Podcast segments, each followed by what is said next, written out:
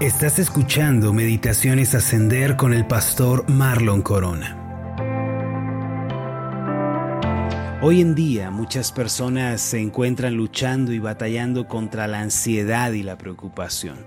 Estar preocupado equivale a pensar negativamente por adelantado, es elegir pensamientos de fracaso y de derrota antes de saber el resultado final. Por definición, la palabra preocupación es ocuparse antes de tiempo. Esto significa ir adelante aun cuando nada ha sucedido. Este tipo de pensamientos que se anticipan al porvenir de manera negativa son los que generan la ansiedad y la desesperación. Con toda seguridad no es la voluntad de Dios que vivamos desesperados, ansiosos, preocupados, no. La razón por la que podemos afirmar que Dios no desea que vivamos en medio de la desesperación y la preocupación es por la abrumadora cantidad de pasajes bíblicos que Dios ha dado para resistir y renunciar a la ansiedad. No solo eso, existen cientos de pasajes en la Biblia en donde Dios promete dar paz a su pueblo amado. Por ejemplo, el Salmo 116, versículo 3 en adelante, ahí encontramos una asombrosa referencia al respecto de esto. Note usted la condición en la que se encontraba el salmista. El versículo 3 dice, me rodearon ligaduras de muerte, me encontraron las angustias del Seol. Angustia y dolor había yo hallado.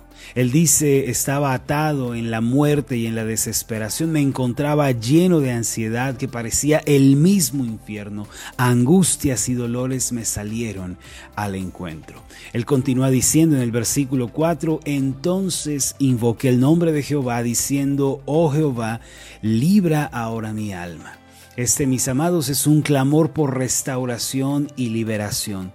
Mire ahora hacia dónde dirige su atención el salmista. En el versículo 5, clemente es Jehová y justo.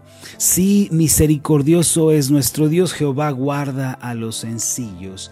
Estaba yo postrado y me salvó.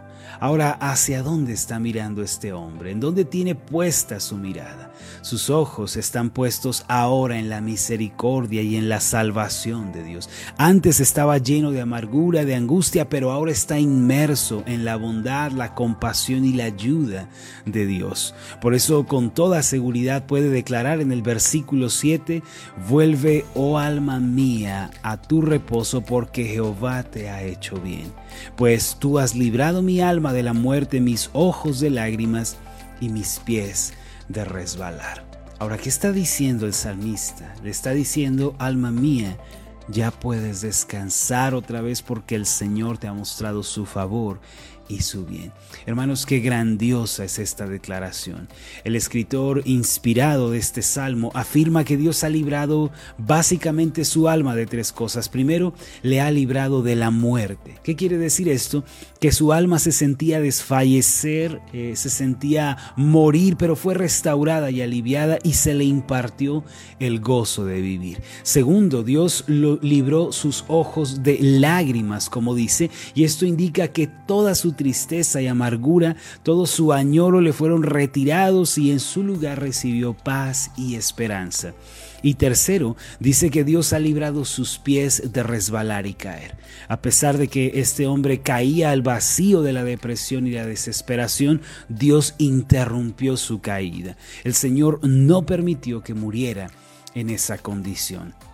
¿Qué quiere decir todo lo anterior? ¿Cuál es el significado de estos primeros versículos del Salmo 116? Miren, podemos afirmar en síntesis que Dios no desea, no es su voluntad que vivamos ansiosos o desesperados. Por esta precisa razón, mis amados, en el Salmo 50, versículo 15, encontramos un eco de este pensamiento. E invócame en el día de la angustia, te libraré y tú me honrarás. Así es, mis amados, Dios nos libra, nos salva, nos hace salir de la ansiedad y de la preocupación. Dios no quiere que vivamos como esclavos de estos pensamientos y de estos sentimientos destructivos. Sin embargo, yo pregunto, ¿por qué razón muchos hijos de Dios se encuentran viviendo en medio de la angustia y la preocupación aun cuando Dios no lo desea? ¿Por qué muchos viven de esta forma? Una de las razones principales por la que una persona vive temerosa y angustiada es porque ha perdido de vista la bondad, la fidelidad y el amor de Dios. Siempre que nos sentimos desesperados y ansiosos es porque hemos desviado la mirada, hemos dejado de contemplar al gran Dios de esperanza. Al igual que Pedro cuando caminaba sobre las aguas con el Señor Jesús, en el momento en que miró las grandes olas y la aterradora tempestad comenzó a hundirse, así también nosotros si nos olvidamos de la bondad de Dios y perdemos de vista su misericordia y su fidelidad, comenzamos a hundirnos en las aguas del temor. A propósito, ¿en dónde están puestos los ojos de usted el día de hoy? ¿Hacia dónde está usted mirando ahora mismo? ¿Acaso está mirando solamente sus problemas, sus carencias, sus adversidades? ¿Ha dejado de mirar al Señor? Estas son grandes preguntas. Eleve su vista. No espere más, no mire más en dirección al problema, sino mire en dirección a aquel que ha prometido salvarle y ayudarle. Mire por fe al Dios que le extiende su mano para ayudarle. Usted no está solo, usted no está desamparado, eso no es lo que la Biblia nos dice. El Salmo 121, versículos 3 y 4, dice de la siguiente manera, No dará tu pie al resbaladero, ni se dormirá el que te guarda. He aquí no se adormecerá ni dormirá el que guarda a Israel. Miren, vivimos en un mundo cambiante, en un mundo que se deteriora rápidamente. Nosotros mismos somos cambiantes, los tiempos cambian, es más, todo cambia. Sin embargo, el Dios de la Biblia es inmutable, es inamovible, no presenta cambios, no se altera, no cambia en lo absoluto. Una de las mayores bendiciones con las que cuenta un cristiano es la de poder despertar cada día con la seguridad de la bondad, la gracia y la misericordia de Dios. Muchas personas piensan que Dios es cambiante, que está molesto, que los ha olvidado, pero nosotros que hemos creído en Cristo abrigamos una profunda seguridad, confiamos plenamente en la bondad de Dios y eso es algo que no puede cambiar, mis amados. Los hijos de Dios, al igual como lo señala el Salmo 121, debemos estar confiados en el hecho de que Dios no duerme ni deja de cuidarnos un solo segundo. Nosotros los seres humanos necesitamos dormir, necesitamos descansar. Si no lo hacemos, nuestro cuerpo lo resiente y deja de funcionar debidamente. Sin embargo, Dios no está atado a la misma limitación física que nosotros. Dios no necesita descansar, hermanos. Nuestro Dios nunca se fatiga, nunca se debilita ni pierde su entusiasmo. A través de cientos de promesas, Él nos asegura que va a resguardar nuestra vida. Él nos invita a confiar en esto y a nunca desesperarnos, pues Él sigue teniendo el control aun cuando ante nuestros ojos todo sea desesperación y caos. Amados, Dios sabe cuidar a su pueblo. Dios sabe resguardar a los suyos. Por eso yo los invito el día de hoy a despojarse de toda preocupación y dolor. Nuestras vidas están en las manos de un Dios bueno. Él gobierna nuestra historia, Él dirige nuestro camino. Descansen en esa verdad. Yo sé que a veces no lo parece. A veces nuestras circunstancias tratan de engañarnos. Ahora, no parece que Dios nos está cuidando. Miren, aunque ante nuestros ojos eh, muchas veces estamos eh, en medio de problemas o tribulaciones, debemos recordar una verdad. Muchas veces no parece que el sol está sobre nuestra cabeza debido a la gran cantidad de nubes que cubren el cielo. Sin embargo, el sol nunca pierde su lugar. De la misma manera, hermanos, el Señor está aquí mismo con nosotros, aunque nuestros ojos no lo puedan ver o nuestras emociones no lo puedan sentir.